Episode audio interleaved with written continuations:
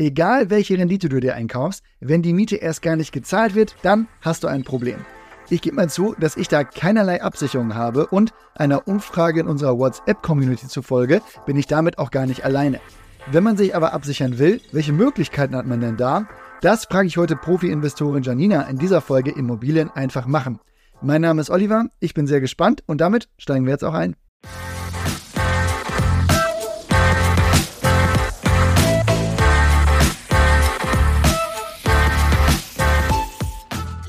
Hey Janina, gesetzt den Fall, ich möchte mich gegen Mietausfall absichern, was sind da meine Möglichkeiten?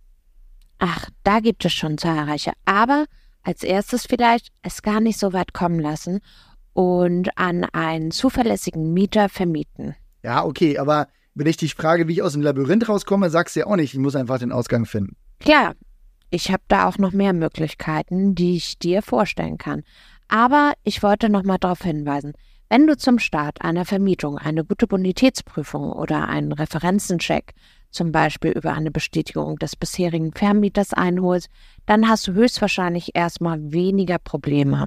Na okay, da mache ich jetzt einen Haken hinter. Aber es können sich ja auch immer die Umstände beim Mieter ändern. Sagen wir mal, plötzliche Arbeitslosigkeit oder psychische Probleme. Was habe ich da an Möglichkeiten zur Absicherung? Was du machen kannst, sind Mietbürgschaften abzuschließen. Damit garantiert praktisch eine dritte Partei, dass sie einspringt und die Miete zahlt, wenn der Mieter es nicht tut. Na, ich habe ehrlich gesagt schon gedacht, dass ich eigentlich gar nicht abgesichert bin, aber bei einer Wohnung, die ich an eine Studentin vermietet habe, habe ich das tatsächlich auch, also eine Bürgschaft der Eltern über zwei Monatsmieten und dazu gibt es ja auch die Kaution. Genau, das ist auf jeden Fall der Klassiker, das bei Studenten zu haben oder generell bei Mietern, die vielleicht noch keinen Track Record haben also keinen bisherigen Vermieter und noch keine Gehaltsabrechnung, weil man in den ersten Job startet oder so. Und beim Thema Kaution kann ich ja hier auch nochmal sagen, dass es auch eine Kautionsversicherung gibt.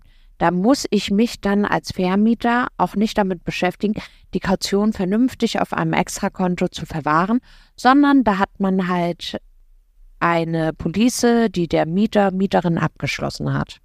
So, apropos Versicherung, was ist denn mit einer Mietausfallversicherung? Mietausfallversicherungen oder Mietgarantien sind auf jeden Fall eine gute Möglichkeit, das Risiko zu minimieren. Was ist denn da der Unterschied? Also es klingt für mich ehrlich gesagt schon einfach sehr ähnlich. Fangen wir vielleicht mit der Garantie an. Naja, der Unterschied liegt in der Art und Weise, wie die funktionieren und wer das Risiko des Mietausfalls trägt. Bei der Mietgarantie handelt es sich um eine Vereinbarung zwischen dem Vermieter und einer dritten Partei wie einer Bank oder einer Versicherung. Die geben dem Vermieter quasi die Zusicherung einzuspringen, wenn der Mieter zahlungsunfähig ist. Also zum Verständnis, da habe ich gar kein To-Do, sondern ich muss nur der Versicherung mitteilen, dass da die Miete nicht gezahlt wird.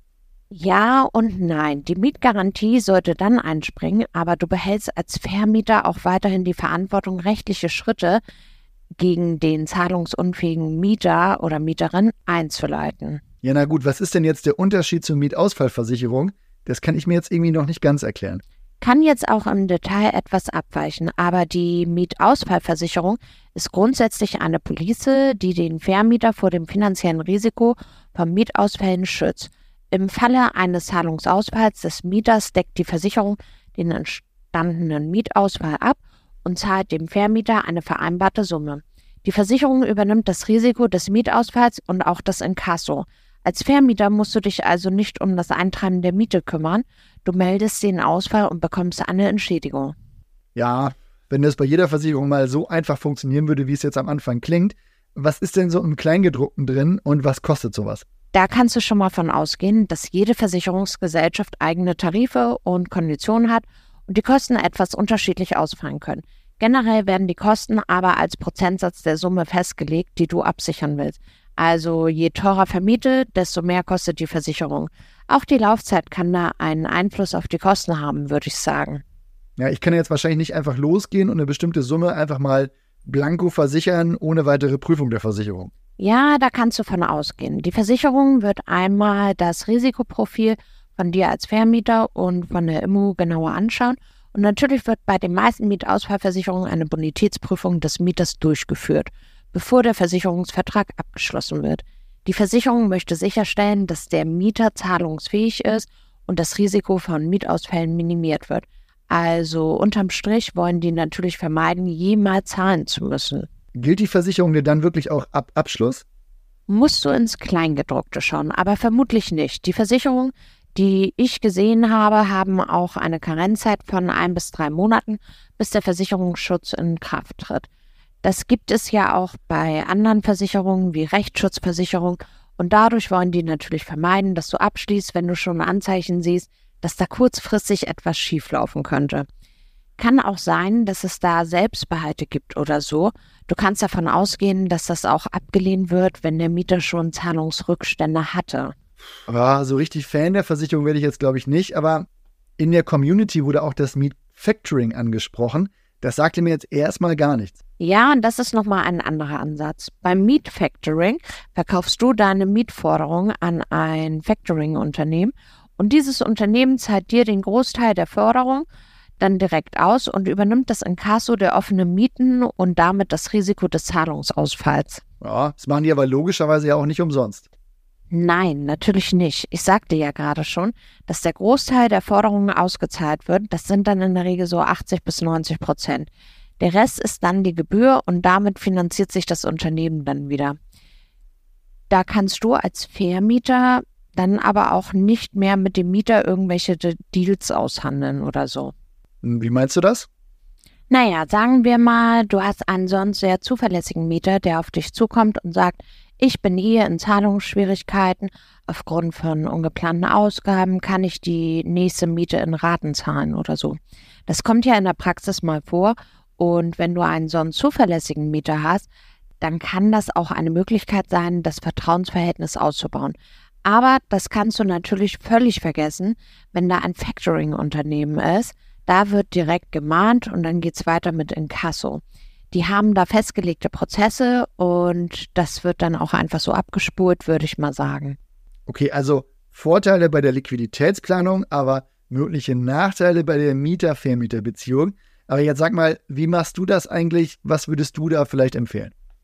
Also mit Empfehlungen bin ich da sehr vorsichtig. Ich kann dir jetzt sagen, wie ich es mache, aber ich möchte auch nicht, dass Hörerinnen und Hörer dann denken, dass sie das genau so machen müssen. Ja, dann schick mir das als Disclaimer vorweg, aber ich will natürlich wissen, wie du dein Portfolio jetzt damit umgehst.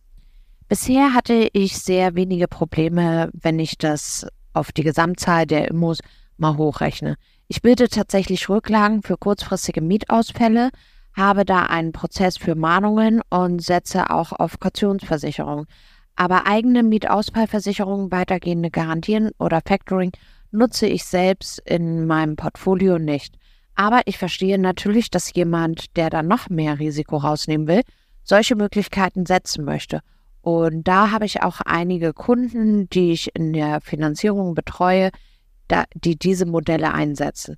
Da würde ich sagen, sind Garantien wie bei dir, bei Neulingen sehr häufig genutzt und sonst die Mietausfallversicherung. Mietfactoring hatte ich bisher wirklich sehr, sehr selten Kontakt mit. Ja, danke dir für die Einschätzung und die Zeit, Janina. Kommen wir dann zu den Takeaways. Was kann ich also tun, um die Miete abzusichern? Der erste Tipp ist natürlich bei der Mieterauswahl schon einen guten Job zu machen, da auch zum Beispiel Schufa-Auskunft einzuholen, Einkommensnachweise anzufordern und so weiter. Aber ganz ehrlich, das ist mir ein bisschen zu platt. Die naheliegende Lösung, wenn du zum Beispiel an Studenten vermietest, die an sich kein großes Einkommen haben, ist auf jeden Fall die Mietbürgschaft, zum Beispiel halt von den Eltern. Wenn wir jetzt aber in Bereiche gehen, die kostenpflichtig sind, dann haben wir da die Mietversicherung. Die gibt es teilweise auch im Bundle mit einer Kautionsversicherung, das kann ja so ganz interessant sein, oder Mietfactoring. Beides hat so seine Vor- und Nachteile und die Versicherung prüft auch deinen Mieter und du kannst davon ausgehen, dass du auch eine gewisse Wartezeit hast, bis die Versicherung dann greift. Wenn du dazu aber mehr wissen willst, schreib mir gerne an podcast.urbio.com oder in unserer WhatsApp-Community. Ich wünsche dir einen tollen Tag, mach was draus, wir hören uns bald wieder, mach's gut, bis bald, tschüss.